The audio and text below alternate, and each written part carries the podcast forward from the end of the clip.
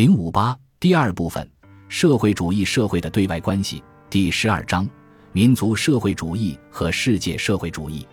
社会主义社会的空间范围。早期社会主义的特点是，他希望恢复原始时代更简单的生产方式。他的理想是自给自足的乡村，至多是自给自足的狭小地区，有若干村庄环绕的一个小城镇。他的创始人厌恶一切贸易和商业。认为对外贸易是必须予以消灭的十足的罪恶。对外贸易把可有可无的商品引入乡村，既然过去没有这些东西也能过，他们显然是没有必要的。正是因为急于得到他们，才会把钱毫无必要的花在这上面。对外贸易危及道德观念，带来外国的思想和风俗。禁欲主义自我节制的理想，在这个乌托邦变成了经济自给自足的理想。普鲁塔克发现，按他那个时代浪漫派的看法，利库尔戈斯的斯巴达从未有商船驶入他的港口，是一件值得庆贺的事情。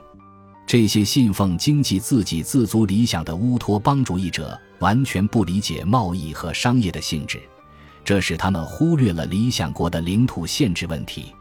他们从未想过这个先进的面积是大是小。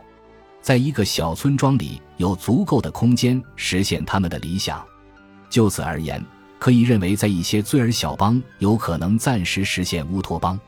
欧文在印第安纳建了一个新和谐公社，卡贝在德克萨斯创立了一个小小的伊加利亚，孔西德朗也在这里组织了一个模范的法伦斯泰尔。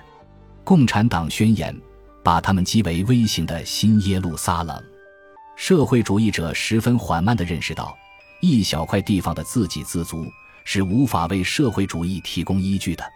欧文的一个门徒汤普森说：“在一个公社的成员中间实现平等，远不能说明在不同公社的成员之间也能实现平等。”在这种发现的影响下，他转向了集权制的社会主义。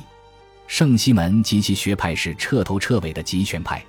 贝奎尔的改革方案。自称适用于全国和全世界，由此产生了一个社会主义特有的问题：社会主义能够生存于一个狭小的地区吗？是否必须让全世界形成一个统一的社会主义共同体？